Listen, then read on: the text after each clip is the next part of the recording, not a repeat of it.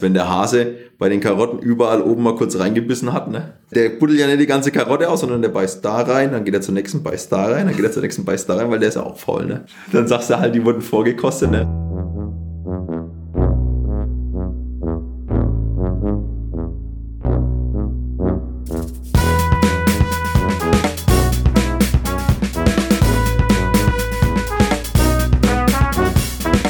Ich hocke in Franken, in Bamberg, äh, bei einem Gärtner. Das ist der Sebastian Niedermeyer. Hallo Sebastian. Servus.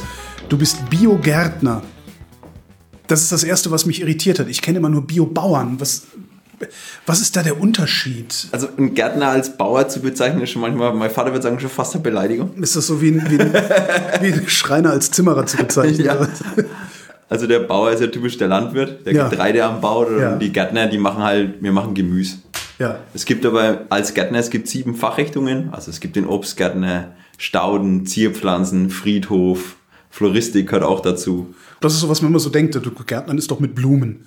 Ja, das ist auch immer klasse, wenn du irgendwo bist und dann fragt dich jemand, ich habe da eine- Krankheit an meiner Pflanze. Ähm, könnten Sie mir sagen, was das ist? Ja, ist das Gemüse? Nee.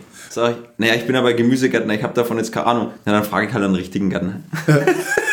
Wäre auch schon passiert. Wie bist du zum Gärtnern gekommen? Na, weil ich bin jetzt die 13. Generation. 13. Ja. Das heißt, wenn du was anderes gemacht hättest, Sofortiger wärst du wahrscheinlich aller. von der Nein. Erde verschluckt Ja, worden. keinen. Also mein Vater war genau so, dass er gesagt hat, ähm, mach, worauf du Bock hast. Ja. Fühl dich nicht verpflichtet, Gärtner zu machen, weil die Familie Gärtner ist. Aber wie kann man sich denn da nicht verpflichtet fühlen, wenn das die 13. Generation ist? Das, Naja, es gab schon, also gerade die Generation von meinem Vater, es gab früher 500 Gärtner in Bamberg. Jetzt gibt's noch so 25, 30 Gärtnerbetriebe. Und da ist gerade dieser Strukturwandel von, hin, von der kleinen Landwirtschaft hin zu großen Agrarbetrieben, zu aus dem Ausland zu kaufen. Da hat sich ja gerade viel Strukturwandel gegeben. Und früher war es so, dass viele Be- Familien gesagt haben zu ihren Kindern, mach bloß keinen Gärtner. Verdienst nix, hast da Haufen Arbeit. Und mein Vater hat sich damals entschieden, er ist, der ist Gärtnermeister bei der Stadt Bamberg gewesen, hat sich für die Zierpflanzen eben, um Ja. die, die Blumen in der Stadt gekümmert und hat im Nebenerwerb immer seinen Betrieb erhalten, früher mit Gemüse, dann mit äh, Baumschule. Und ich habe dann halt irgendwann gesagt, ich habe Bock, den Beruf noch zu lernen. ja.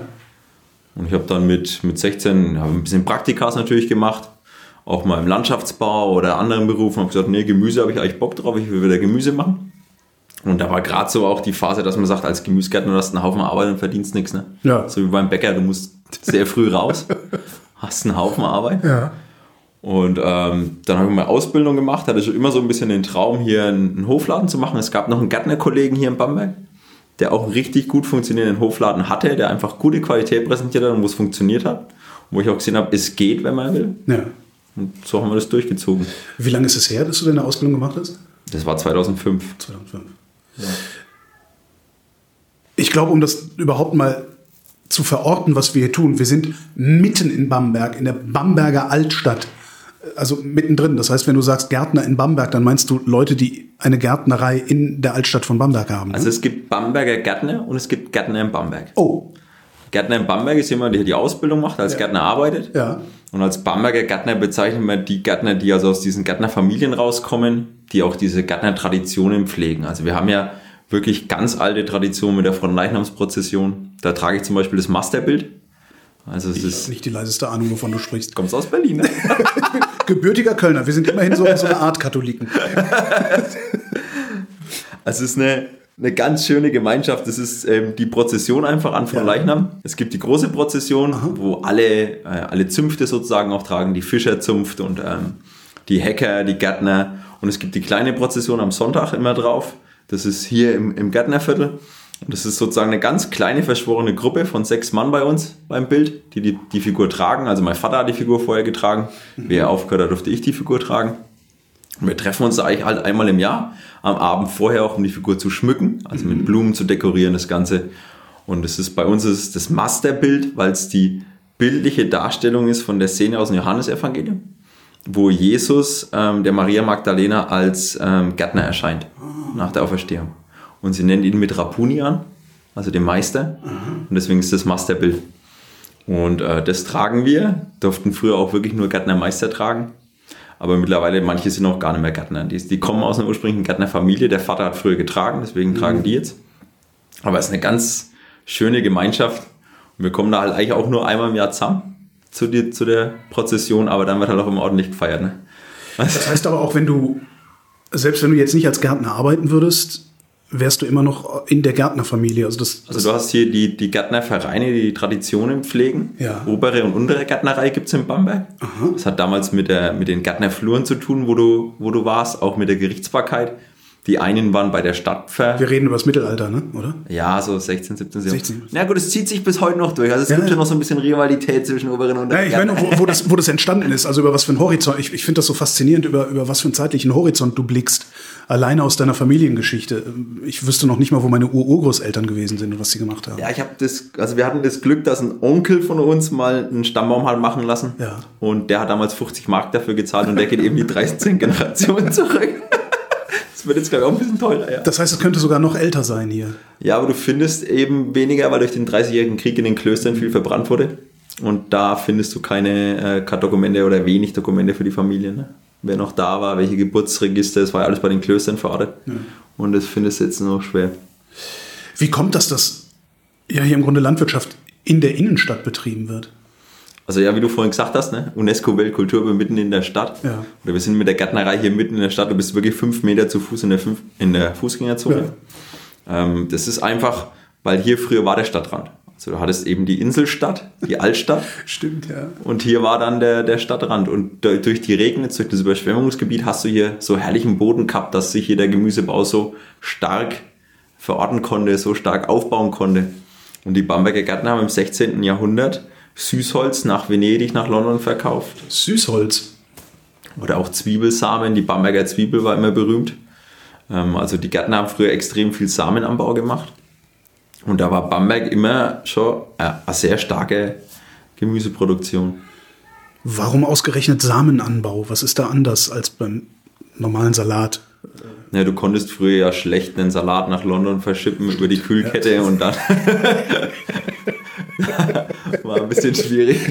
Mittelalterliche Schrift gefunden. Kühlkette darf nicht unterbrochen werden. Da war der Kühllaster kaputt, da konnte auch nichts mehr machen. Ja, okay. Nee, und dadurch haben die Gärtner früher viel Samenhandel auch betrieben.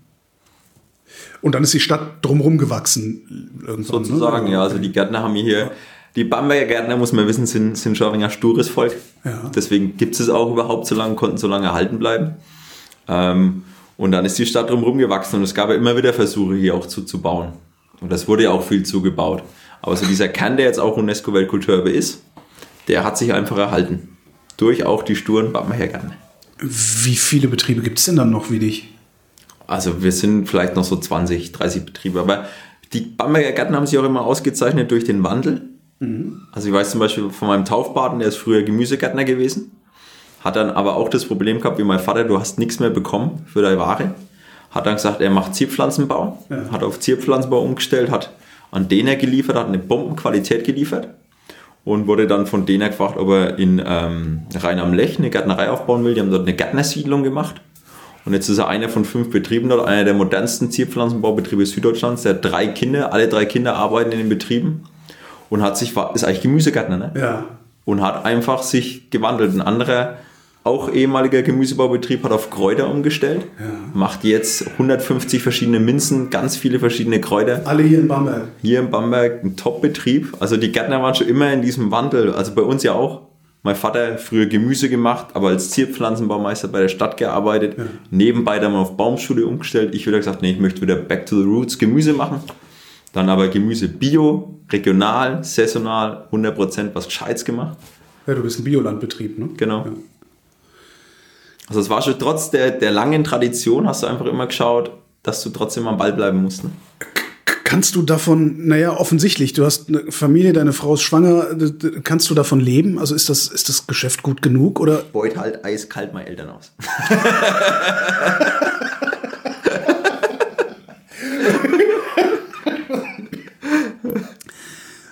Okay, wie, wie viel Fläche hast du? Wir sind ja eben kurz mal rundgegangen. Das ist ja, was ist das? Das ist ja nicht mal ein Hektar. Nee, also hier in, im Stadtkern sind es 2000 Quadratmeter Ja. und anbauen tun wir aber 6,5 Hektar ungefähr. Also es ist noch, es ist trotzdem nur zwei, drei Kilometer von hier. Das ist gefuscht. Was gepusht. Ähm, gilt das, was du außerhalb Bambergs anbaust, dann. Es ist innerhalb Bambergs. Also da ist auch, also du hast ringsrum schon Hausbebauung und Ja. Gewerbebebauung. Es ist auch, wir hatten erst wieder die Diskussion hier, ähm, 5 Hektar bestes angebautes Gemüseland im Flächennutzungsplan schon als Gewerbe ausgezeichnet. Jetzt sollte schon wieder als Gewerbe verkauft werden, umgewidmet werden, bebaut werden. Gerade immer wieder die Diskussion hier im, im Stadtgesellschaft. Aber mittlerweile hat sich einfach auch was geändert ja. in der Denke der Menschen. Also wenn du jetzt mittlerweile an die Öffentlichkeit gehst und sagst, Leute, 5 Hektar lokale Gemüseproduktion hier soll zugebaut werden, dann steht die Bevölkerung hinter dir. Früher hätten alle gesagt, nein, Gewerbesteuer muss gehalten werden, wir brauchen das. Da gibt's verrückte Diskussionen. Wir haben jetzt äh, an den Stadtgrenzen hat Michelin uns verlassen in Bamberg. Da sind 20 Hektar Brachgewerbe. Aber weil nun mal das eine andere Gemeinde ist und nicht mehr in Bamberg ist, kriegen wir von der Gewerbesteuer nichts. ja. Also das sind Diskussionen, da sind die Gärtner immer mit ihren Flächen natürlich meistens immer die Deppen gewesen eigentlich. Also unsere Flächen sind trotzdem extrem noch am Stadtrand oder im Stadtkern verortet. Was würde es für dich als Bamberger Gärtner denn bedeuten, wenn du außerhalb der Stadtgrenzen Bambergs dein Gemüse erzeugen würdest? Naja, erstmal wird es für uns jetzt zum Beispiel wirtschaftlich keinen Sinn mehr machen. Okay. Also die Diskussion hast du ja auch, ne? Weil dein Bulldog fährt 20 km/h, ne? Ja. Ewig durch die Gegend fährst für drei Köpfe Salat. Und macht das auch keinen Sinn mehr. Und was man bei der Diskussion immer gern vergisst, den Boden, den wir haben, ist einmalig. Okay. Und wir haben ja auch ein Beregnungs wir haben ja auch ein Beregnungsgebiet, also wir können jedes Feld bewässern. Und wir haben eben einen Boden, der ist, der ist sandig, sandig humus, also wir können ab Mitte Februar pflanzen. ja.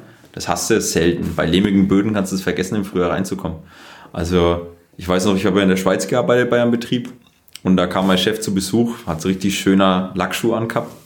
Wir sind eine kurze Runde mal außen rum, habe gesagt, ich zeig dir mal schnell unsere Felder. Der ist voll ins Feld reingerannt, hat den Boden in die Hand genommen und gesagt, ihr habt einen Schatz, ihr wisst ja gar nicht, was ihr habt. Also das ist einfach die, die deswegen gibt es hier seit 500 Jahren Gärtner, ne? weil wir mit dem Boden hier einen Standortvorteil haben, der einmalig ist. Warum ist der Boden immer noch so? Also klar, früher Überschwemmungsgebiet. Na gut, aber du hast jetzt halt auch 500 Jahre Anbau da drauf, ne? Und früher hat man ja nicht mit Kunstdünger und dem Boden ausgelaugt, sondern früher hast du ja äh, gestruzt, also Mist eingebracht, Jaure eingebracht. Du hast ja den Boden immer aufgebaut über organisches Material. Also ich weiß, wie mein Vater den ersten kleinen Bulldog gekauft hat, oder ich weiß es nicht, ich kenne die Geschichte, ne? Der war so groß wie der Tisch hier vielleicht. Da hat mein Opa gesagt, mit dem Bulldog fährst du in deinen Garten rein. Du tust mir meinen ganzen Boden kaputt machen, verdichten. Ja. Da hat mein Vater gesagt, ey, Vater, stell dich nicht so an. Wir müssen die Arbeit schaffen. Da ist mein Opa jeden Tag früh um 3 Uhr auf, um den Garten mit der Hand umzugraben. Damit mein Vater bloß nicht mit dem Bulldog in ein Feld reinfährt. Wie löst du das Problem heute? Ich lasse meinen Vater fahren.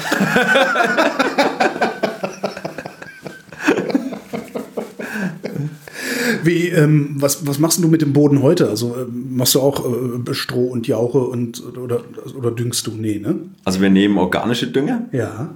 Natürlich, das, da gibt es verschiedene Möglichkeiten. Es gibt über, also Flüssigdünger aus Zuckerrübenherstellung, wie Nasse, sowas gibt es ja auch. Ähm, dann haben wir auch über Gründüngung arbeiten wir über Leguminosen. Also sagen wir mal so 20, 30 Prozent der Fläche ist auf jeden Fall mit Gründünger belegt. Deswegen brauchen wir auch ein bisschen mehr Fläche wie andere Betriebe, Ja. weil du immer wieder den Boden ein bisschen ausruhen willst, ein bisschen Energie zurückgeben willst. Was baust du denn eigentlich alles an? Also Tomaten habe ich gesehen, Ingwer hast du mir schon gezeigt, das finde ich nach wie vor faszinierend. Ich dachte, Ingwer käme irgendwo aus Asien in riesigen Containern. Äh, Stimmt gar nicht, ne? Ja, also eigentlich, ich glaube, die Masse schon. Aber wir haben halt gedacht, wir brauchen noch irgendwie, unsere Idee ist immer im Hofladen eigentlich nur Eigenware anzubieten. Also du, wenn du in die Gärtnerei kommst, dann sollst du auch eigentlich nur Gemüse aus der Gärtnerei kaufen. Und da brauchst du halt ein, ein richtig schönes, spannendes, großes Sortiment. Und dann, wenn du im Herbst noch so ein Bamberger Bio-Ingwer anbieten kannst, ist halt einfach mega. Und dann, ähm, also wir haben so 60 verschiedene Gemüsekulturen. Und pro Kultur halt auch noch verschiedene Sorten, die wir anbieten. Auf so wenig Fläche bleibt dann aber pro Gemüse gar nicht so viel übrig, oder? drehst am Rad. also, wenn der, wenn der Biercontroller kommt und der das gewohnt ist, halt ein Feld Salat, ein Feld Blumenkohl. Ja. Ne? Bei uns steht halt halbes Beet Blumenkohl, halbes Beet Brokkoli, ein Beet Kohlrabi. Ähm, da ist natürlich schon extrem viel Vielfalt auf kleinen Feldern konzentriert. Also wir unterteilen die Felder auch nochmal in kleinere Parzellen. Weil wir ja auch, dadurch, dass du ja ein kontinuierliches Angebot haben willst, musst du ja auch alle Salat jede Woche und Kohl so alle zwei Wochen pflanzen. Also wir sind schon echt extrem kleinteilig da unterwegs. Das Ja. ist natürlich jetzt auch ein gewachsenes System. Ne? Wenn du sowas von Null starten würdest, drehst du glaube ich am Rad. Wie lang kannst du denn eigentlich ernten? Also ich habe überhaupt, ich, ich wirklich, ich, mir geht sogar ein Fikus kaputt. Also das ist. Äh, also wir fangen jetzt eben im, im Freiland, reden wir mal jetzt. Ja. Wir fangen im Mitte Februar das Pflanzen an. Ja, und was können pflanzt ihr dann? Ja, du pflanzt schon den ersten Salat, Feldsalat, ähm, Radieschen säst du aus, die Karotten säst du aus, die ersten. Also du versuchst eigentlich mit allem so schnell wie möglich rauszugehen, damit du bald Ware hast. Weil die Leute ja denken, jetzt ist es schön warm, jetzt muss das Gemüse da sein. ne? Ja. Und dann kannst du frühestens eigentlich mal so Mitte, Ende April mit den ersten Salaten im Freilandesernten anfangen. Und du kannst normalerweise so bis November, Anfang Dezember den, den Herbstwashing, dann lagern wir unser Gemüse in der Erdmiete ein. Also wir haben schon, versuchen schon auch über den Winter ein gutes Sortiment anbieten Du kannst aber jeden Salat nur einmal ernten. Ne? Also das ist jetzt nicht so, dass da, dass da nochmal so, eine, so ein Ding raussprießt, dass du dann nochmal abschneiden kannst. Ja, so. also wir sind, wir haben echt gut zu pflanzen und der Witz ist ja, gerade im Sommer musst du äh, deine Sommerkulturen ernten, Ja. verkaufen, pflegen, Unkraut sauber halten, aber du musst genauso im Sommer den Grünkohl, den du nächstes Jahr im März verkaufen willst, natürlich auch pflegen. Warum wächst. braucht denn der so lange? Wann, wann, wann wächst denn der über Ja, der Winter? Grünkohl wird genauso im Juni gepflanzt. Ja. Also der, im Winter wächst ja nichts, ne? Der, Ja. der hält halt den Winter aus, dass er nicht kaputt geht. Okay. Aber wachsen muss der natürlich auch im Sommer. Mir fällt gerade auf, dass ich überhaupt keine Ahnung von sowas habe. Das ist echt, das ist echt krass. Also ich weiß nicht, wann es welches Gemüse gibt und so, weil ich es halt auch gewohnt bin. Wenn du, du wohnst in der Großstadt, du gehst halt in den Laden und kaufst, was da ist und meistens ist alles da. Ja, das ist ja gerade das Schöne bei uns mit diesem Abo-Kistler, wo wir da anbieten, Ja. diese Überraschungskiste, dass du halt einfach mal komplett die Saison durchbekommst. Ne? Ja. Du kriegst einfach genau mit, was hat jetzt Zeit, was jetzt ist gerade Spinat drin, Radieschen, ein Blattsalat. Du merkst also genau, was wann Saison hat. Wir, Was hat denn wann Saison? Also wir sind jetzt Mitte Mai. Was esse ich jetzt? also jetzt gibt's eben den ersten Bamberger Rettich. Ne? Das ist eine ganz tolle alte Sorte, die hier angebaut wird, eine richtige Spezialität. Dann die Radieschen eben, Spinat, Mangold, den ersten Rucola aus dem Freiland. Du kannst jetzt normalerweise kommen dann die ersten Kohlrabi, Mairüben, Fenchel geht dann langsam los. Also es geht so ganz langsam, dann kommen hoffentlich bald die ersten Blumenkohl, Brokkoli. Und wann ist so die Hochzeit der Ernte? Ich würde mal sagen so Juli, August. Okay. Da ist dann Feuerwehrprinzip. Du machst nur noch das, was, was am meisten brennt. Aber du kriegst das alles dann verkauft, oder? äh, Also durch unsere Abo-Kisten, das ist halt für den Kunden eben der Vorteil, dass er da so überrascht wird und auch Ja. das Saison mitbekommt. Und wir können wirklich sagen, äh, jetzt ist gerade der Blumenkohl voll da, dann packen wir Blumenkohl ins Kistler mit einem schönen Rezept. Und dadurch weiß der Kunde auch, dass er uns natürlich den Dienst erweist, dass wir, also was du ja oft hast, diese Überproduktion, dass Ja. Gemüse verschwendet wird oder das können wir genau mit diesem System halt abfangen. Also da haben wir, weil wir ja gerade extrem kleinteilig sind, passiert es natürlich schon, dass dann mal zwei Sätze zusammenkommen, du dann extrem viel vom einen hast oder das andere nicht gerade gewachsen ist. Wir machen zum Beispiel auch, wo ich meine Frau kennengelernt habe, in Amerika, haben wir Wassermelonen angebaut. Da habe ich gedacht, na, wenn Wassermelonen in Amerika wachsen, dann müssen die auch bei uns wachsen. Und seitdem bauen wir äh, Wassermelone an und dann haben wir schön im August Bamberger Bioland Wassermelonen.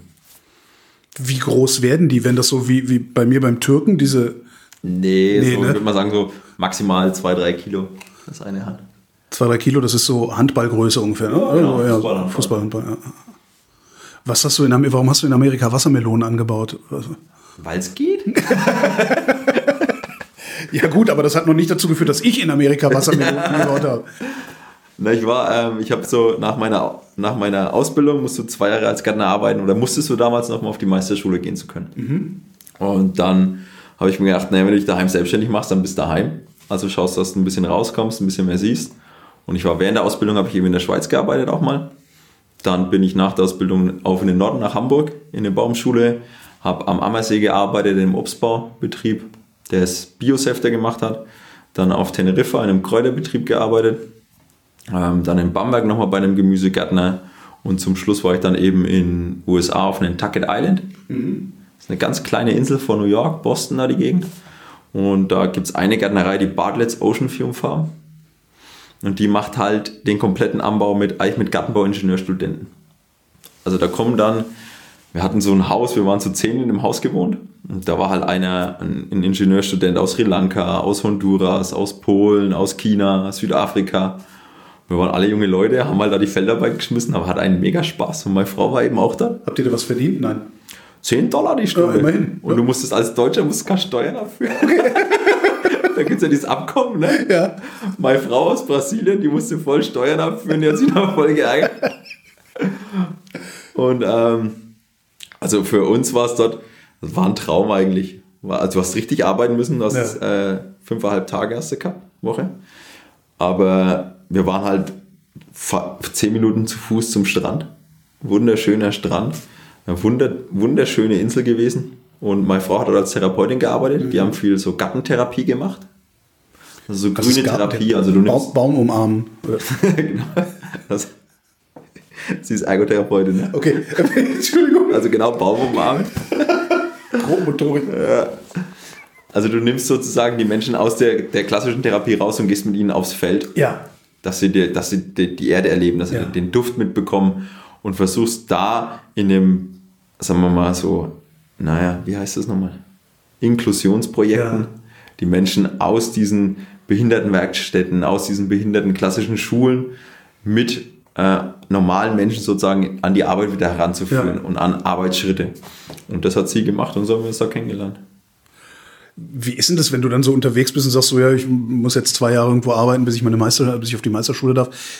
Gehst du dann einfach irgendwo hin und sagst, hallo, ich bin's, darf ich bei euch mitarbeiten oder wie funktioniert Bauernverband. das? Ernsthaft? Nein. Doch, ja. Echt?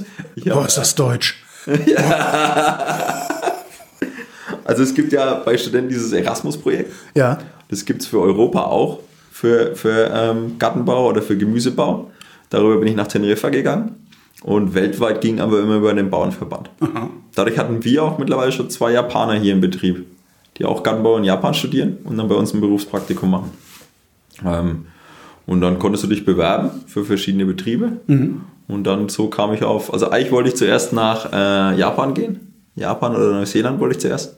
Und dann wurde aber gerade Obama gewählt. Und dann habe ich gedacht, nee, USA gibst du dir mal, das schaust du dir vielleicht doch mal genauer an. Und so kam ich dann auf die Idee, nach USA zu gehen. Aber Japan wäre reizvoller gewesen, oder? Weil es ganz anders ist, oder? Da habe ich ja meine Freundin kennengelernt. Äh, ja, gut, im Nachhinein. Und wir waren da schon, also dadurch, dass wir da quasi äh, 50 Nationen waren und alle Weltreligionen auf dem Feld vereint beim Unkrautzupfen, das war einfach, war einfach cool. Nebendran gab es noch eine Brauerei, Perfekt. die auch echt gutes Bier gemacht haben. Also wir hatten eine, eine gute Zeit. Nochmal zurück auf den Ort, das Gärtnerviertel. Wa- Was ist das für ein Ort hier? Also, warum heißt das Gärtnerviertel? Waren hier nur Gärtner früher?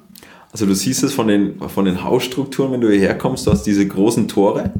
Ja. Und wenn du, wirst es ja gemerkt wenn du hierher kommst, du siehst überhaupt kein Feld. Du siehst ein Haus neben dem anderen. Ja, genau. Und du hast überhaupt keine Ahnung, was dahinter überhaupt passiert, dass da so große Flächen sind mitten in der Ja. Stadt. Und es wurde damals extra so gebaut, dass auch niemand einfach reinkommt in die Flächen und, und klauen kann, natürlich. Stimmt, ja klar, das sind ja Lebensmittel. Ja, klar. Ja. Und ähm, durch die großen Tore sind es sozusagen früher einfach mit den, mit den Kühen. Ne? Also da ist eher keine Pferde, sondern Kühe hier im Einsatz, weil sie einfach billiger waren und du auch die Milch mitnehmen konntest. ja. Du hast ja auch nicht so riesige Distanzen gehabt, dass du ein schnelles Tier gebraucht hättest. Ja, aber du hast natürlich schon, äh, die mussten natürlich schon was leisten. Ne? Mhm. Beim Ackern und auf der Feldarbeit waren die Kühe ja voll im Einsatz. Ähm, und dadurch hast du einfach diese, also es war wirklich landwirtschaftliche Strukturen hier komplett. Und du hattest den Gemüsebau. Wir hatten auch Wiesen und Landwirtschaft, wo du Getreide und das Ganze mit angebaut hast oder eher halt Futter für die Kühe. Die waren aber dann äh, eher auf den Dörfern. Also so wie du es jetzt bei Permakultur kennst, dass du die intensive Produktion nahelegst und die, äh, die einfache Produktion, die wo nicht so arbeitsintensiv ist, nach außen verlegst, so haben die das damals schon vor 500 Jahren gemacht. Intensiv und extensiv, den Unterschied habe ich auch noch nie verstanden gehabt. Ähm, wir waren eben bei den Sorten stehen geblieben. Also Ingwer habe ich mitbekommen, Rettich. Also wir haben eben unsere klassischen alten Bamberger Traditionssorten, die wir pflegen. Das ist der Bamberger Spitzwürsching, der Bamberger Rettich, das Bamberger Hörnler, die Kartoffeln, ganz berühmt. Wir haben einen eigenen Knoblauch, den Bamberger Knoblauch. Wir haben noch eine alte Tomatensorte, eine eigene, die ist nach meinem Vater benannt, die heißt Michelsrode. Warum? So eine rote, schöne Freiland-Tomatensorte. Ja, aber warum ist sie nach deinem Vater benannt? Naja, weil wir, wir waren beim, mein Vater sagt, das ist unsere alte Sorte und was machen wir mit der? Er hat gesagt, Vater, wir müssen der irgendwann mal einen Namen geben, dass wir die, wenn du im Hofladen verkaufst, ne? Und da haben wir gerade ein paar Schnaps getrunken und dann haben wir gesagt, dann nehmen wir sie doch Michelsrode. Und es kam gut an, ist ein, ist ein schöner Begriff. Jeder Kunde merkt sich den, die Leute kommen jetzt im Frühjahr hierher, die siehst das ganze Jahr nicht, weil es so Selbstversorger sind, Ja. aber die kommen und sagen, ich krieg 10 Michelsrode, ja, das ist hängen geblieben. Ja, aber darf man denn einfach eine Tomate so nennen? Also ich meine, haben die nicht sowieso schon Namen? Also da ist doch, Ich würde mir jetzt vorstellen, dass da so eine riesige Zucht und Saatgut und was weiß ich, was Mafia dahinterher ist, äh, die dich sofort in Das ist bei diesem dieses Saatgutverkehrsgesetz ist auf einen Saatgutverkaufswert von einer Million Euro. Und diese, wo du die Sorten nachweisen musst, das, das Bundessortenamt, die Züchtung, ne, wenn du es weiter vertreibst. Aber das sind ja quasi ähm, alte Sorten, die da gepflegt werden. Und das Ja. ist einfach eine Tomatensorte, die seit Generationen bei uns in der Familie vermehrt wird. Und, Und beim Knoblauch zum Beispiel haben sie mal eine Untersuchung gemacht, wo der herkommt, was für Abstammung der eigentlich hat. Und dann haben sie gemerkt, dass das gar keine eigene äh, Knoblauchsorte ist, sondern eine ganz eigene Gruppe von Knoblauch, der in Deutschland eigentlich gar nicht so angebaut werden kann oder angebaut wird. Und ähm, den machen wir aber auch schon. Den hat mein Vater eigentlich von einem anderen Gärtner bekommen, den Knoblauch. Da war das so, es war ein Herr Lambrecht, denn seine Kinder haben keinen Gärtner mehr gemacht und mein Vater ist zu dem hin, der war 90 Jahre. Und hat gesagt, ich würde gerne einen Knoblauch haben, wie ist denn das? Deine Kinder machen keinen Gärtner mehr. Schaut er mein Vater an und sagt, habe ich mein Leben lang nicht hergegeben, den kriegst du nicht. und dann, der Mann ist gestorben, dann ist der Knoblauch wild auf dem Feld aufgegangen. Ist mein Vater nochmal zu dem, zum, zum Sohn und hat gesagt, du, wie sieht denn das aus? Das geht ja kaputt, ne? Kann ich das nicht mitnehmen vom Feld? Dann hat der Sohn gesagt, mir liegt da nichts dran, ich habe damit nichts zu tun, kannst du gern mitnehmen. Und so haben wir die Sorte erhalten. was ist das für ein, was ist das für ein Geist, der dich sagen lässt, nee, das kriegst du nicht? Die ist Also, also, weil die das- Bamberger Gärtner waren stur. Na, ich finde das ja total faszinierend, weil eigentlich hätte dein Vater ja auch einfach hingehen können, Knoblauch abrupfen und äh, zu Hause. Na gut, aber also man muss ja auch die, die Historie verstehen. Ne? Das Saatgut, die eigenen Sorten, das war ja für dich wieder ein Betriebsgeheimnis. Das war ja für dich als Betrieb ein Alleinstellungsmerkmal, die Besonderheit, die dich auch ausgemacht hat, wenn du in den Handel geliefert hast. Wer den schönsten Rettich hatte, wer den schönsten Misching hatte, und das hast du ja auch über die Züchtung, über die, die Auswahl, die du jedes Jahr gemacht hast bei den Samen, hast du die ja auch verbessert. Also es war ja für dich als Betrieb eine, eine wichtige Investition oder ein Ja. wichtiges Asset, sagt man, glaube ich, heutzutage. Okay, ja. genau. Machst du das auch noch? Wir machen jedes Jahr den Samen noch selber, ja. Wir ziehen es jedes Jahr nach. Aber wie suchst du dann den richtigen aus? Naja, jetzt beim Wishing zum Beispiel schaust, dass er einen schönen spitzen Kopf hat, wie schnell er ausgereift ist. Ähm, hat er ein bisschen Faulstellen? Ist er leichter anfällig gewesen auf die Krankheit oder nicht? Wie gut ist er zugewachsen? Und dann suchst du den schönsten raus. Auch beim Rettich ist er schön zügig zugewachsen, hast du eine schön gleichmäßige Form. Einfach eine ganz normale Selektion. ne? Und dann nimmst du einen Wirsing und äh, aus, Du nimmst den Strunk. Du nimmst den Strunk, genau. Also Genau. Du, du, du Also redest mit einem Großstädter, dann nicht vergessen. Also du hast quasi im Frühjahr den, den Rettich jetzt aussehen, hast du ja gesehen, da stehen die Ja. kleinen äh, äh, Wösching, sorry. Die kleinen Wöschingpflanzen, die werden Ja. jetzt gepflanzt. Im Herbst, im Oktober suchst du den schönsten raus, Ja. machst den Strunk raus, legst ihn in den Keller, ein, zwei Wochen, dann pflanzt du ihn raus und dann im Frühjahr jetzt kommen die, die Samenstände raus Ja. und dann jetzt im Herbst kannst du dann den Samen ernten. Also zwei Jahre brauchst du. Das heißt, du brauchst doch tatsächlich nur einen Wirsing, um hinterher ein ganzes Feld voll zu säen. Ja, so fünf, sechs, da kommt extrem viel raus. Also er hat ein 1000 Korn Gewicht. Jetzt mal, also ich kann. Korngewicht. Also 1000 Korn wiegen, glaube ich, 4 Gramm. Wenn ich jetzt nichts Falsches erzähle. Also ist extrem klein, der Ja. Samen. Und das geht bei allen Pflanzen so, dass du, dass du im Grunde nur ich, eine Handvoll Pflanzen brauchst, um dein Saatgut für, das, für die nächste Saison zu haben. Ja, aber du darfst natürlich, Außer Kartoffeln vielleicht, weil da ist ja eine Kartoffel eine Pflanze. also beim Rettich machst du auch, dann nehmen wir jetzt vielleicht 10 Rettich und Ja. ziehen uns da den Samen und der reicht dann für zwei, drei Jahre. Aber du musst halt eigentlich trotzdem jedes Jahr Saatgut nachziehen, damit du, äh, falls es dir mal neben ausgeht, ne, kann dir ja auch passieren, dass ein Schädling drüber geht und alles kaputt geht, dass du immer genug Samen hast. Kann man die eigentlich irgendwie konservieren, einfrieren oder? oder Einfrieren kannst du es ja. Also ein Saatgut ist ja auch quasi innen drin der Embryo, der ein bisschen veratmet. Ne? Ja. Und umso weiter du ihn runterkühlst, umso weniger Energie verbraucht er, umso länger ist er keimfähig. Da Tomaten. auch hast du diese. Saatgutbanken. Ja, ja, aber ich habe mir noch nie Gedanken darüber gemacht, wie die eigentlich arbeiten, wie die eigentlich funktionieren. Ja, also meistens eingefroren. Ja. Tomaten hatten wir. Also du sagtest, also eine haben wir kennengelernt, du sagtest aber vorhin, als wir durch den Garten gegangen sind, wir haben hier 15 Tomatensorten. Äh, Die machst du alle in diesem winzigen Gewächshaus? Ja, jede Reihe sind zwei Sorten. also es ist ja gerade dadurch, dass du einen Hofladen hast, willst du jetzt nicht die Tomate anbieten, die am besten ausschaut, am meisten rot leuchtet und am längsten äh, sozusagen zu Hause in der Küche überlebt, sondern die am, am geilsten schmeckt. Ja. Und da brauchst du eine schöne Auswahl. Also wir haben von den Kirschtomaten kleine gelbe, kleine rote, kleine schwarze, eierförmige, runde, gelbe Tomaten, schwarze große Tomaten. Dann haben wir in Amerika auf der Farm haben wir eine, das nennt sich dort Heirloom Tomatoes. Ähm, die heißt Striped German. Die ist also so eine Fleischtomate, so wie Ochsenherz, Ja. ist relativ bekannt. Und die hat so rot-gelbe Streifen. Ist total saftig. Also wenn du die nimmst und 10 Meter auf den, auf den Tisch fallen lässt, dann explodiert die sofort. Hast das ganze Ding da liegen. Schaut ein bisschen unförmig aus, würdest du nie kaufen im Supermarkt. Aber ist mega lecker. Und jeder Kunde, der die einmal gehabt hat, kauft die sofort wieder. Wird in Frankreich auch viel angebaut, da heißt es so als Ananas-Tomaten, wenn die da verkaufen. Noch nie gesehen. Voll lecker. Und dann kommst du halt, wenn du jetzt hier reinkommst zu uns, im Sommer hast du halt die ganze Pracht an Tomaten auf einer Theke liegen und dann kannst du dir als Kunde auch sagen, ich will zwei davon, zwei davon. Das ist bei uns alles ein Preis, dass du es schön mischen kannst.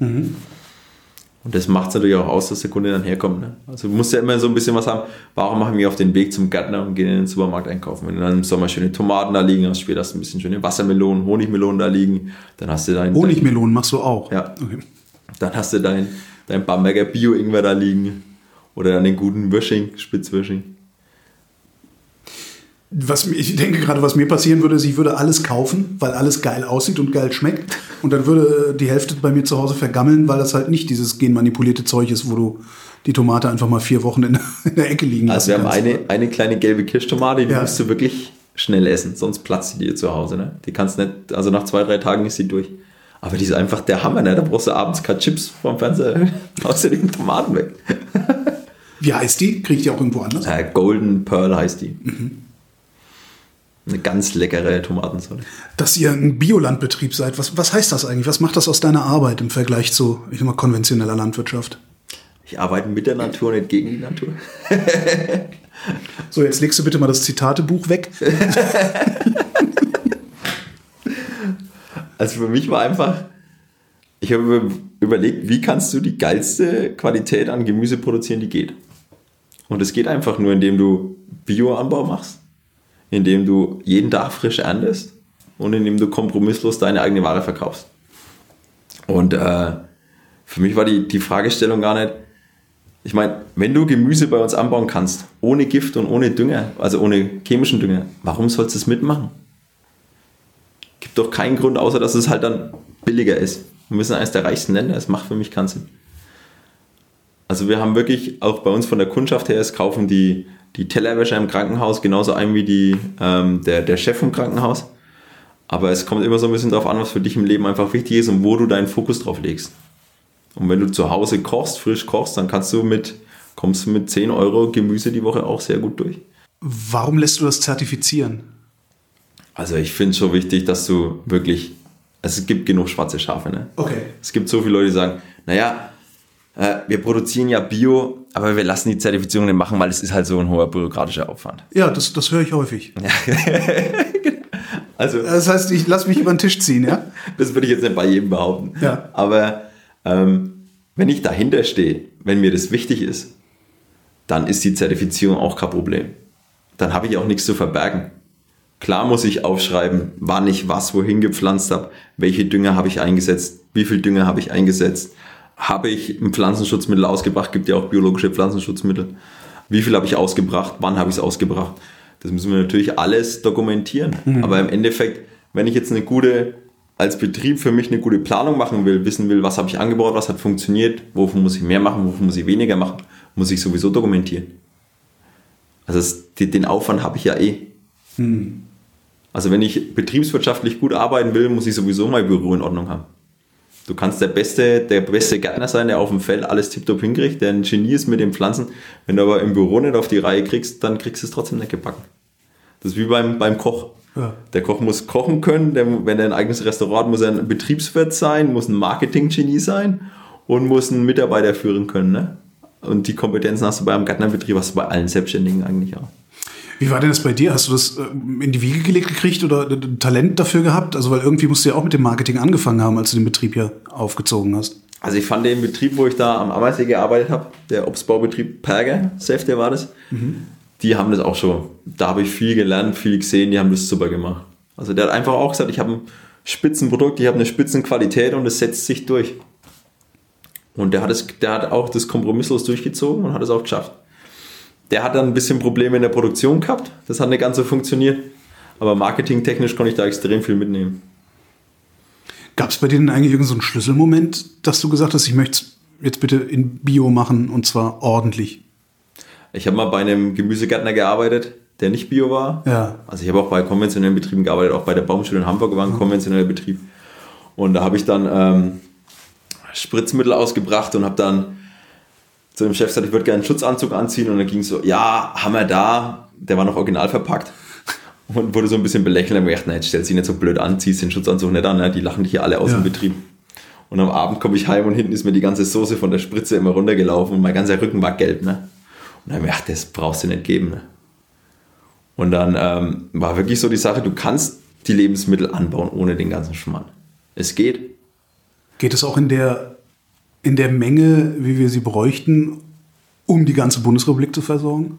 Bin mir ziemlich sicher. Ja. Also wo, wohin läuft denn unsere Produktion im Moment? Ja. Wozu produzieren wir denn? Also gerade mit meiner Frau in Die ganzen Brasilien Schweine kriege ich gehen da extrem äh, mit. nach China. Ja. Also wir, wir importieren Massen an Soja aus Brasilien. Ja, man, dann saufen alle Krumbacher, ne, damit der Regenwald erhalten bleibt.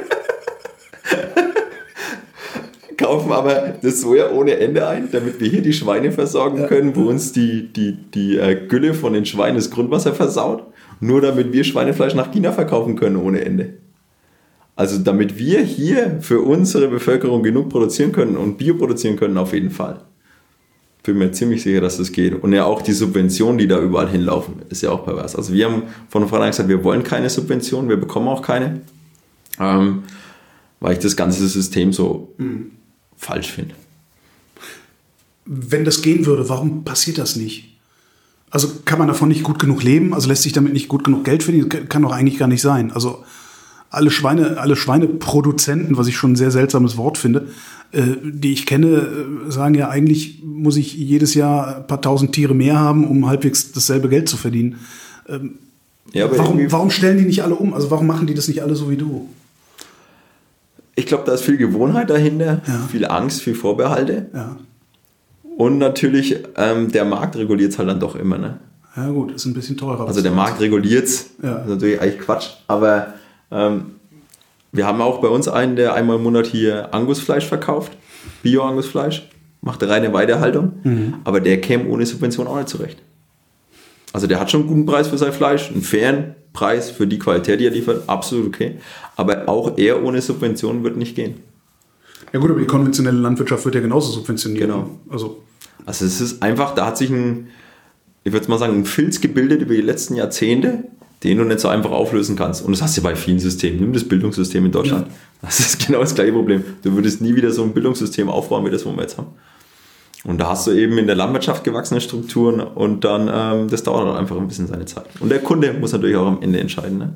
Ich wollte gerade fragen, ist das, ist das mein Job oder ist es dein Job? Also ist der Job des, des Konsumenten, also muss ich dafür sorgen, dass Leute wie du mutiger werden, also oder den Mut kriegen, das auch zu machen? Oder seid ihr gefragt, dass ihr es anbietet? Was Also ich glaube, das ist ein gesamtgesellschaftlich. Ja. Ne? Du kannst nicht sagen, der Kunde ist schuld, der Kunde kann auch nicht sagen, der Produzent ist schuld. Ne? Ja, Weil das du ist das, kannst, was im Moment passiert. Ja, aber gut, so machen wir es in der Politik ja auch. Die Kommunen können da nichts dafür, das war das Land. Naja, aber das Land kann ja auch nichts dafür. Erzähl mir nichts, ich wohne in Berlin, das ist ein Land mit Kommunen. Also wir haben sogar ein Wort dafür. Behörden-Ping-Pong.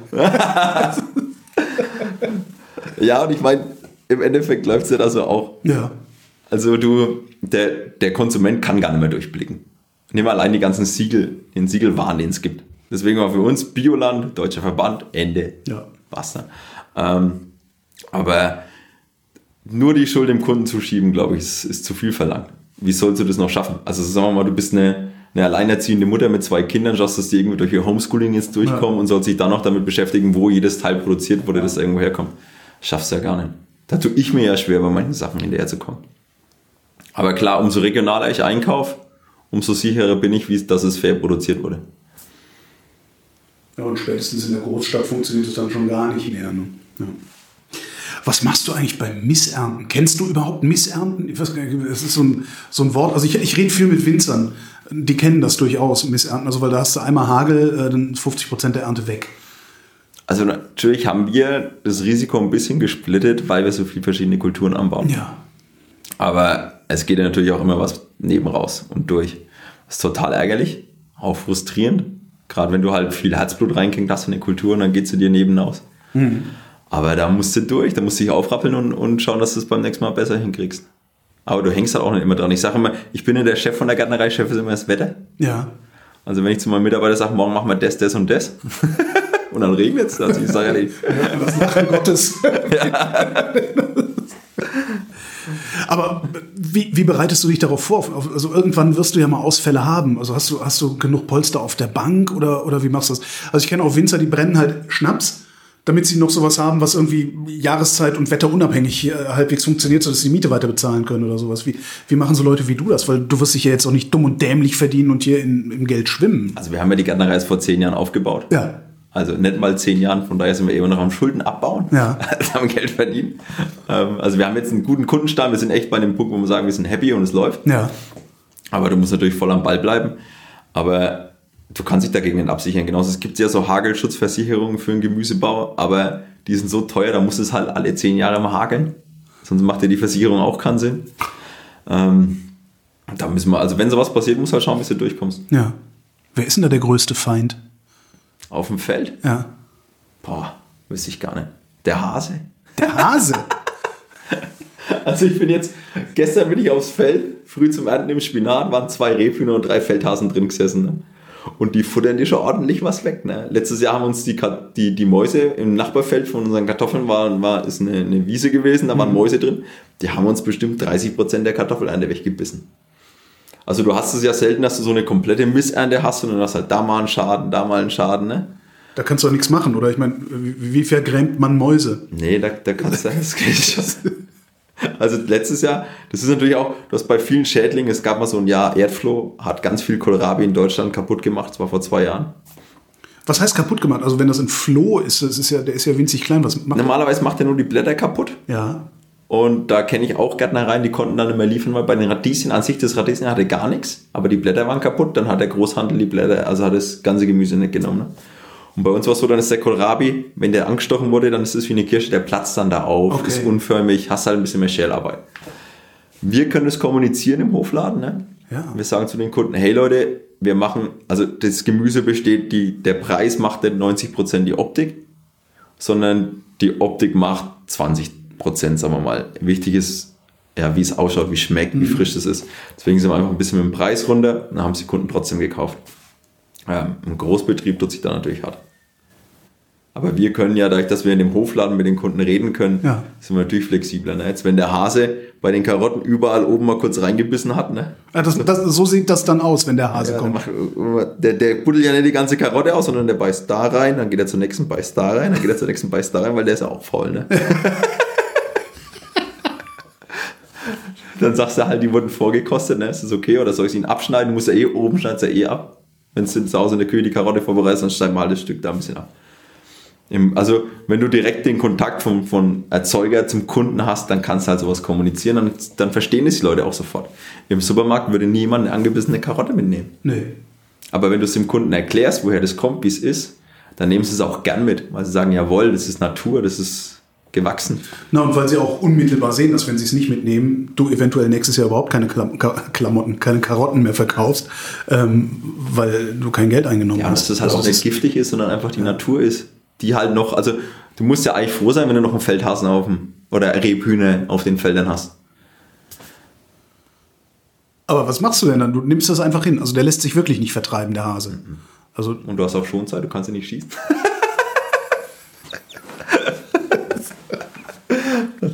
Also es gibt schon äh, Möglichkeiten, gerade bei jungen Aussaaten machen wir da Netze drüber oder so, dass er die nicht kaputt macht. Aber irgendwann musst du ja aufmachen zum Ernten. Also dann futtert er unweigerlich mit. du machst Ingwer, eine Handvoll Pflanzen. Ist das, das sind ja auch nur, wie viele Pflanzen stehen da? Die kann man schnell durchzählen, ne? 80? Oder wie viel ist das? Irgendwann waren es jetzt 600. 600? Das sah nach weniger aus. Naja, acht Reihen waren das. Okay, und dazwischen stand ein bisschen Kurkuma. Genau. Was machst du mit dem Kurkuma? Auch verkaufen. Auch verkaufen. Also Kurkuma wird, ist natürlich nicht so... Nicht Das so ist das gelbe Zeug im Curry. Ne? Genau. Ja. Das ist wahnsinnig gesund, also so quasi Superfood, ne? der Begriff wird ja gern genommen. Aber er ist ein bisschen schwieriger anzubauen. Wir wollten eigentlich mehr machen, aber die Jungpflanzenanzucht ist da ein bisschen schwieriger beim Kurkuma als beim Ingwer. Der fault uns gerne in der Erde weg. Das haben wir noch nicht ganz so im Griff. Es ist wie so vorhin, ne? Missernte. Du hast Mhm. dann nicht 100% Ausfall, sondern du willst halt, sagen wir mal, eine ganze Zeile pflanzen, das ist halt nur 10. Aber warum ist die Jungpflanzenanzucht so ein Problem? Also da hätte ich, ich hätte gedacht, dass gerade da du äh, maximale Kontrolle hast. Also beim Ingwer ist jetzt zum Beispiel so, wir, wir können ja den nicht aus eigenen Mutterpflanzen nehmen. Normalerweise lässt du den Ingwer abreifen und dann nimmst du von einem Stück Ingwer, so wie bei der Kartoffel im nächsten Jahr und steckst es wieder. Ja. Aber dadurch, dass der Ingwer bei uns ja nie ganz durchreift oder wir das noch nicht geschafft haben, ihn durchreifen zu lassen von der Wachstumsphase, haben wir da jetzt ja auch einfach aus dem Bio-Supermarkt Ingwer gekauft und vermehren uns den. Und da weißt du auch noch nicht genau, wie lange liegt der schon, wie wurde der vorher, ne? woher kommt der genau. Und ähm, da kann es ja natürlich passieren. Oder wenn du ihn jetzt gerade ein bisschen zu feucht hältst in der Aussaatkiste noch, dass der Kurkuma dann an der einen Stelle ein bisschen gefault hat, der andere nicht. Also wir machen das jetzt seit drei Jahren, du lernst jedes Jahr dazu. Also du kannst jetzt nicht sagen, ich bin Gärtner, ich habe voll die Erfahrung, ich habe es drauf, sondern du lernst eigentlich jeden Tag. Du musst dann auch jedes Mal ein Jahr warten, ne? Fällt mir gerade auf. Also du, das, Wenn du, wenn du gemerkt hast, das war blöd. Ja. ja, genau. Also, du, das, ist, das ist ja nicht so ein Instant-Ding, was du da machst, sondern äh, ja, du steckst es in die Erde und guckst mal, was rauskommt. Und wenn, wenn nichts Ja, rauskommt. auch wenn du dich so verkalkulierst mit der Kultur oder irgendwas falsch gemacht hast, ja, oder gerade, wir bauen jetzt seit ähm, zwei Jahren noch Haferwurzel an, das gleiche Familie wie Schwarzwurzel, Mhm. über ein Gemüse, was total verloren ging bei uns eigentlich, aber genial, du musst es nicht schälen wie ein Schwarzwurzel, du kannst es mit Schale kochen, das ist total lecker. heißt es Haferwurzel, weil es ein bisschen nach Hafer schmeckt? Auch? Nee, überhaupt nicht, Okay. hat mit dem Hafer auch nichts zu tun. Okay. Ähm, aber da zum Beispiel hatten wir offen im, im Sommer, also aufgedeckt, schön dastehen, neben dem Schwarzwurzel und auf einmal fressen die Hasen das ganze Grün weg. Weil das Grün vom Haferwurzel ein bisschen eiweißhaltiger ist und für die also richtig schön nahrhaft. Und ist da nichts mehr gewachsen, ne? Und dann war er halt weg. Dann Aber hast du auch, Schwarzwurzel haben sie in Ruhe gelassen. Dann. ja, ja, der Das ist stand genau daneben. Trick. Dann, ja, eben. Dann stellst du einfach das, das äh, Haferwurzel daneben. Das Ja, aber ich wollte ja auch Haferwurzel an. Stimmt. aber dann kannst du halt erst im nächsten Jahr merkst, okay, musst ein Netz drauf lassen ne? Ja. oder irgendwas. Oder bis er halt einfach groß genug ist, bis er Power hat. Experimentierst du denn dann auch jedes Jahr rum? Also wenn so, dann haben wir uns gedacht, dann machen wir mal Ingwer, dann machen wir ein bisschen Kurkuma. Ja, also du musst am Ball bleiben, ne? Also Stillstand ist halt, kannst vergessen. Also gerade, du musst diese alte Gärtner-Tradition immer auch mit was neu modern verbinden, ne? Du musst echt immer schauen, dass du am Ball bleibst, neue Sachen ausprobierst. Jetzt haben wir mal Artischocken, ne? Machen schon viele, haben jetzt aber Artischocken. Ich habe nicht die leiste Ahnung, wo normalerweise Artischocken herkommen, aber ich hätte nicht gedacht, dass sie irgendwo nördlich der Alpen so vor sich hin wachsen. Doch, geht. Und und der eine Gärtnerkollege, von dem ich vorhin erzählt habe, der hat das schon lange gemacht. Und das, das probieren wir jetzt auch mal aus. Dann haben wir jetzt mal, aber wir testen eigentlich immer wieder neue Kulturen aus. Wir haben ja auch viel mit Gastronomen eben zu tun. Die kommen auch immer auf irgendwelche blöde Ideen. Erzähl. Dann haben wir jetzt zum Beispiel einen, ähm, einen Gin-Hersteller, ist eine, eine, eine Texas Longhorn Ranch hier aus der Gegend. Die machen, wollen auch einen Gin machen mit regionalen Produkten. Die haben auch gefragt, ob wir ein paar Kulturen anbauen können. Habe ich auch in meinem Leben noch nicht gehört, aber das werden wir auch ausprobieren. Was für Kulturen? Also was. Muss ich auf den Zettel gucken. Soll ich auf den Achso, das ist ja wahrscheinlich auch noch deren Betriebsgeheimnis, was für Botanicals die da reinhaben wollen. Ne? Machst du sowas auch Kräuter und so oder bist du eher bei, dem, bei den größeren Pflanzen? Also dadurch, dass wir wirklich versuchen, äh, keinen Zukauf zu haben, Ja. sind wir echt auf Gemüse eigentlich beschränkt. Wir haben so ein bisschen Schnittkräuter, ne? Rucola, Petersilie, Koriander. Aber ansonsten, dass wir jetzt so Topfkräuter machen, sowas machen, schaffen wir nicht mehr. Was würdest du denn noch gerne mal anbauen? Also ist das. Ich finde auch gerade total faszinierend, dass du, dass du so eine, so eine, dass, dass du in anderen Zeithorizonten denkst als ich. Zum Beispiel. Also ich bin auch selbstständig, aber wenn ich über ein anderes Projekt oder ein neues Projekt nachdenke, dann denke ich daran, okay, im Juli hast du Zeit, da setzt du es um. Aber das kannst du ja gar nicht. Ich finde das sehr faszinierend. Ja, also Wie- würde ich gerne noch aus. Wie weit denkst du in die Zukunft? Naja, zum Beispiel, also gerade mit Corona hat es uns jetzt getroffen. Wir haben ja, was wir, was wir jetzt im, im März verkauft haben, sagen wir mal den Rosenkohl, den Grünkohl, die Kartoffeln, die Karotten, das haben wir ja geplant und die Jungpflanzen und das Saatgut bestellt im Herbst 2019. Anderthalb Jahre Vorlauf. Genau. Also, Okay. und dann konntest du ja schlecht damit rechnen, dass jetzt da während Corona die Leute mehr zu Hause kochen, mehr zu Hause sind. Ja. Deswegen mehr von diesem Basic-Gemüse brauchen. Und wenn du dann halt keinen Zukauf haben willst, läuft dir halt irgendwann das Gemüse leer. Ähm, und da müssen wir schon echt immer, also, ja, das, du brauchst ein bisschen Vorlauf bei den ganzen Planereien und bei den ganzen Spaß. Aber das macht natürlich auch spannend. ne? Also gerade diese Arbeit mit der Natur, gerade äh, wie jetzt das ist früher, das einfach ein bisschen kälter ist, ein bisschen schwieriger, dass man jetzt wirklich die Probleme hat, was, was packst du Geiles in einen Abokistler rein? dass die Kunden im, im März noch Bock auf, auf regionales Gemüse haben. Dann haben wir zum Beispiel, ähm, ich weiß nicht, ob du schon mal gegessen hast, Lauchwurzeln. Nee. Also der Lauch hat ja so richtig kleine, dünne, schöne Wurzeln. Ja. ne? Die haben wir rausgenommen, haben experimentiert mit denen und die haben wir dann schön mit dem Bamberg Rauchbier, Rauchbierteig schön rausfrittiert und die dann über eine ähm, Pastinackensuppe drüber gelegt. War sau lecker. Das klingt aber wirklich mal gut. Und so haben wir halt dann so bis, bis halt immer wieder so am Testen so raus. Oder jetzt haben wir Schwarzwurzel ist ja, die meisten Leute haben keinen Bock, Schwarzwurzel zu kochen, weil du ihn schälen musst. Ne? Ich kenne Schwarzwurzel nur in geschält. Dann irgendwie T TK oder so. Also, ja. Fertig hier, ne? Esse ich unheimlich gerne, aber äh, ich habe noch nie fr- frische Schwarzwurzel, habe ich noch nie gehabt. Ja, du hast halt diese Milch, die dann beim, beim Schälen und die klebt dann auch an den Händen und so. Okay. Das ist immer ein bisschen nervig. Und dann haben wir gedacht, wir machen ungeschälte Schwarzwurzel bei uns mit rein ins Kistler. Aber die sind doch völlig, völlig, die sind doch total furchig, narbig, da ist überall Dreck drin. Ja, wir haben eine Kartoffelwaschmaschine, da haben wir die reingeschmissen vorher. Ich habe keine Kartoffelwaschmaschine. Was mache ich dann? Gut mit der Der Gemüsebürste. steht Nagelwurst da drüber. Also, aber die kannst du dann, dann haben wir die richtig schön in Butter mit Honig angebraten. Dazu den ersten Babyspinat, der auf dem Feld stand und dann den schön oben drauf gelegt. Kam auch super an. Haben ganz viele nachgekocht, hatten richtig Spaß dabei und junge Familien haben die Kinder Schwarzwurzel gegessen. Wo so gar nicht, eigentlich gar nicht. Erstmal hinkriegen, ja.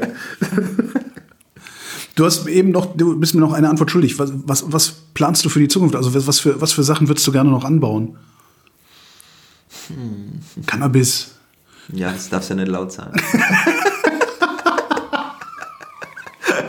Jetzt auch noch kommt irgendwann mal einer vorbei. Sämtliche Bamberger Gärtner haben. Ja, wir hatten mal, wir, wir kommen ja auch gern Touristen vorbei. Ja. Und dann sind die hinten in den Folientunnel rein und haben mal den Ingwer, der wird ja auch so schön groß buschig. Ja. Und kommen dann zu mir und sagen, sie bauen noch da hinten Gras an. dann habe ich zu dem Touristen gesagt, also bitte erzählen Sie es nicht weiter, aber wir sind einer der ersten Biobetriebe, der in Deutschland ausgewählt wurde, um äh, für, die, für das Gesundheitsministerium direkt Marihuana anzubauen. Dann hast du ihnen Ingwerblätter als Dope verkauft. Der ist dann zu seinen Freunden vorne hingerannt und gesagt, schaut mal Leute, da hinten stehen gerade. Wir haben uns da hinten weggeschmissen, bis er gemerkt hat, wir lachen uns über den Kerl kaputt und dann hat er auch gemerkt, dass irgendwas nicht stimmt. Ja, gibt's so, gibt's so Gemüse, wo so Leute wie du sagen, eigentlich, eigentlich würde ich das unheimlich gerne mal hier anbauen, aber das will einfach nicht das Scheißzeug. Naja, ich habe jetzt zum so- Beispiel, wir bauen jetzt gerade ein bisschen Okra an. Okra. Das kriegst du bei den Ich kenne das, ich esse das unheimlich gerne. Gibt's, gibt's äh, Die so Brasilianer essen es auch sau gerne. säuerliches, äh, ja. Ja, das ist so ein bisschen so, so schmalzig, schmoll, ne? Ähm, aber also uns fällt eigentlich, eigentlich fällt es immer spontan ein, meistens beim Papier, was du noch, was du noch anbauen könntest. Wir hatten zum Beispiel jetzt auch, wir machen Zuckermais, haben wir in Amerika auch extrem viel angebaut, wo du einfach aufmachen kannst, frisch reinbeißen kannst in den Maiskolben, ne? Aber d- wie viel, wie viel Platz, also ich meine, wenn ich Mais höre, dann sehe ich ja, Felder. riesige Felder, die sich die Hügelketten entlang ziehen. Wie, wie viel Mais fällt denn dann bei dir raus? Nee, das sind dann, das ist ein Feld, wo du dann anbaust sozusagen mit Mais. Also es ist nicht viel, aber du willst ja auch kein Kühe damit versorgen,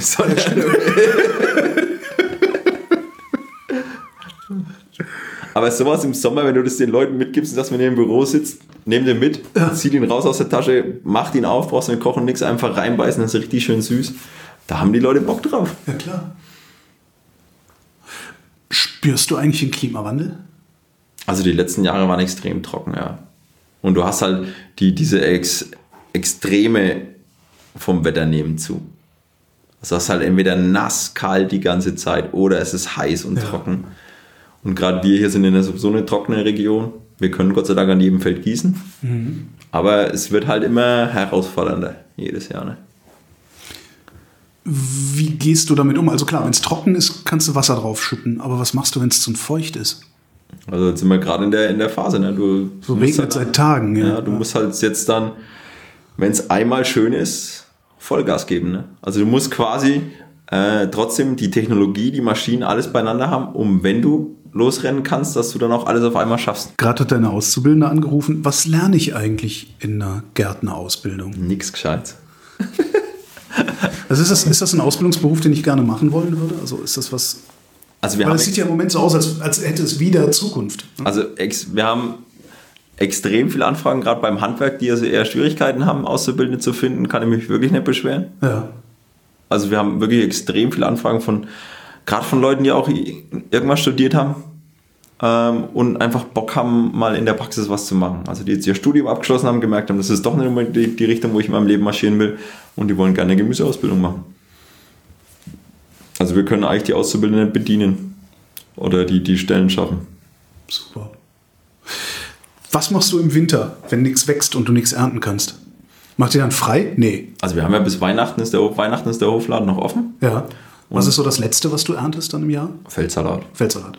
Feldsalat. Klingt, als würde der immer gehen. Hat der mehrere Ernten im Jahr? Im Gewächshaus geht. Ne? Du kannst ihn auch nur pflanzen und du kannst ihn nur einmal abschneiden. Ne? Okay. Sowas wie ein Posteleinsalat, der jetzt immer mehr kommt, den kannst du abernten, der kommt wieder. Wie heißt der? Postelein Potolack, Kenn ich gar nicht. saulecker.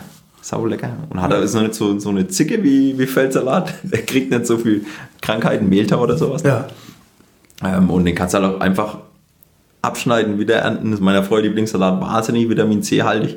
Schön knackig die Blätter. Das klingt, als würde ich den auf dem Balkon haben wollen, wenn ich keinen Platz habe, irgendwie selber was anzubauen. Ja, also Postelein-Salat ist echt. Also im Sommer fängt der halt schnell das Blühen an. Das ist wirklich ein Wintersalat. Ja. Aber gerade im Frühjahr, wenn du dann die, beim letzten Schnitt bist und dann kommen diese weißen Blüten noch und die schneidest du noch mit ab und nimmst die mit in einen Salat. Das schaut im, im Frühjahr gerade, wo du eh alles grau ist, das ist ein wunderschöner Salat. So, dann ist Weihnachten, ist der Hofladen zu.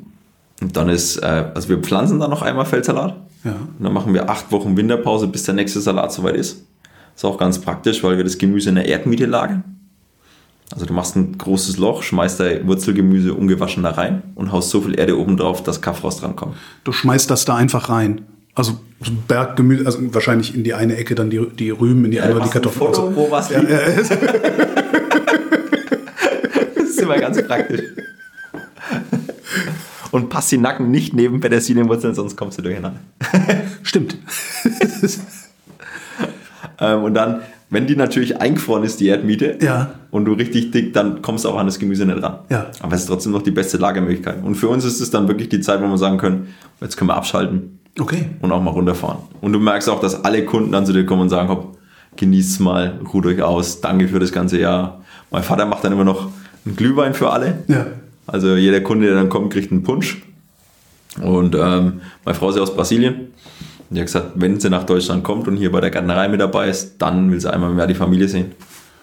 Und dann gehen wir fort und schalten ab. Wie machst du das dann mit der Miete? Also du gräbst ein Loch, ein tiefes Loch. Wie tief gräbst du das? Ja, hängt wahrscheinlich davon ab, wie viel Zeug da rein muss. So ein Dreiviertelmeter. Also zu tief darfst du ja auch nicht gehen, weil wenn du das zu arg übereinander häufelst und dann ist irgendwo eine Faulstelle drin und es fault, dann wird es ja auch warm durch das Faulen. ja. Und dann geht das Gemüse auch da drin kaputt. Also du kannst das Gemüse auch nicht höher wie einen, einen halben, dreiviertel Meter aufschmeißen. Und das liegt dann aber aufeinander so rum oder machst du dann noch so Erdschichten dazwischen? Nee, du musst nur unten drunter aufgraben mit dem Spaten, dass das Wasser auch raus kann. Ja. Dass du da unten keine Staunässe drin hast. Und dann legst du, mal, einen halben Meter kannst du schon legen und dann machst du so viel Erde einfach oben drauf. Brauchst auch kein Stroh drauf machen, nix, einfach nur Erde. Und wann holst du das da raus? Kontinuierlich oder gibt es dann irgendeinen Zeitpunkt im Frühjahr, wo du sagst, jetzt? Nee, also wenn du jetzt halt für einen Hofladen zwei Kisten Karotten brauchst, dann holst du zwei Kisten Karotten raus, schmeißt sie in die Waschmaschine und verkaufst sie. Und das kannst du ungefähr, also wir haben jetzt, naja, letzte Woche die letzten Karotten, also bis, bis 10. Mai haben wir da Karotten rausgeholt, gut verkauft, die wir im Oktober in die Erdmiete gelegt haben. Wann erntet ihr dann die Karotten, die nächsten? Die jetzt, die neuen, Ja. Also- Also, die ihr dann in die nächste Erdmiete legt. ach so, die werden im Oktober geerntet. Okay. Also vom Oktober bis Mai kannst du da Gemüse reinlegen und, und verkaufen. Und du hast wirklich, also wenn du die Karotte da rausnimmst, wäscht, ist die wie frisch geerntet. Richtig schön knackig. Kann ich das zu Hause simulieren? Natürlich. Wie? Ein Loch buddeln? Ich hab, ich, ich wohne im dritten Stock Altbau und mein, mein, mein Balkon, äh, die Loggia, immerhin ist das Ding überdacht, geht Richtung Norden. Ja, das wird schwierig, weil das friert dir halt durch. Ne? Viele machen das bei sich im Keller, dass sie da eine Kiste mit Sand nehmen Ja. und dann in den Sand die Karotten reinlegen oder so und das zuhäufeln ein bisschen. Das geht, wenn der, wenn der Keller nicht zu warm wird. Ne? Also du willst es ja gerade Keller 20 Grad auch im Winter, das würde auch nicht funktionieren. Also du willst es ja gerade kühl, dunkel und ein bisschen feucht haben, dass das Gemüse nicht austrocknet. Ne? Aber das ist halt so eine schöne Verbindung von meinem, von meinem Opa eigentlich, wie du Gemüse lagerst. Also du nimmst so das Alte mit, das alte Wissen, aber du brauchst halt auch immer wieder das neue Wissen als Gärtner. Und das macht den Beruf so spannend.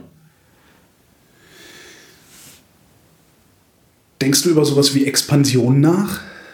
Also den Betrieb wachsen zu lassen? Oder reicht's dir? Also unser Ziel ist es einfach, die Kunden, die wir haben, mit geilen Gemüse zu versorgen und zufriedenzustellen. Und das Problem im Bamberg ist immer, du hast nicht mehr diese Riesenflächen. Du kriegst gar nicht große Flächen her. Also, wie ich überlegt habe, welchen Betrieb ich hier aufbauen könnte, wenn ich mich selbstständig machen will, war immer die Idee, äh, minimaler Flächenverbrauch. Und ähm, da musst du halt schauen, dass du von dem, was du von den Flächen runterholst, natürlich das meiste am, am Umsatz hast. Und deswegen mhm. der Direktvermarktung. Weil du kannst als Kleinproduzent noch an Großhandel liefern und konkurrieren mit Betrieben, die auf 20, 30 Hektar produzieren. Da hast du keine Chance. Gehst du denn überhaupt raus? Also gibt's, hast du einen Stand auf dem Markt oder so oder machst du wirklich nur den Hofladen? Also der Markt ist ja quasi fünf Minuten zu Fuß weg. Ne? Ja. Und wenn ich auf den Markt fahre, dann muss ich ja früh mal Gemüse alles ja. hinfahren, aufbauen. Kannst dich auch mit dem Schild hinstellen, da hofladen. Ja, also hier habe ich es viel frischer. Ne? Und wenn ich jetzt hier zum Beispiel merke, oh, der Salat geht aus, dann entweder ich schneide im Garten noch ein bisschen was nach oder ja. im Gewächshaus, wie jetzt beim Feldsalat, oder ich fahre schnell noch mal kurz aufs Feld und hole noch mal zwei, drei Kisten. Also du hast eine ganz andere Qualität, weil du es hier direkt im Betrieb verkaufen kannst. Mhm. Und wir haben ein bisschen, wir haben ein bisschen einen, einen Rewe-Markt, der noch von uns bekommen. Das ist ein Rewe-Markt, der extrem auf Regionalität setzt. Der hat von vornherein uns immer unterstützt und immer mitgenommen. Dann haben wir verschiedene Gastronomie, die auch ein bisschen was nimmt. Ähm, und kleine Naturkostläden haben wir auch immer ein bisschen mhm. beliefert. Das heißt, du bist zufrieden?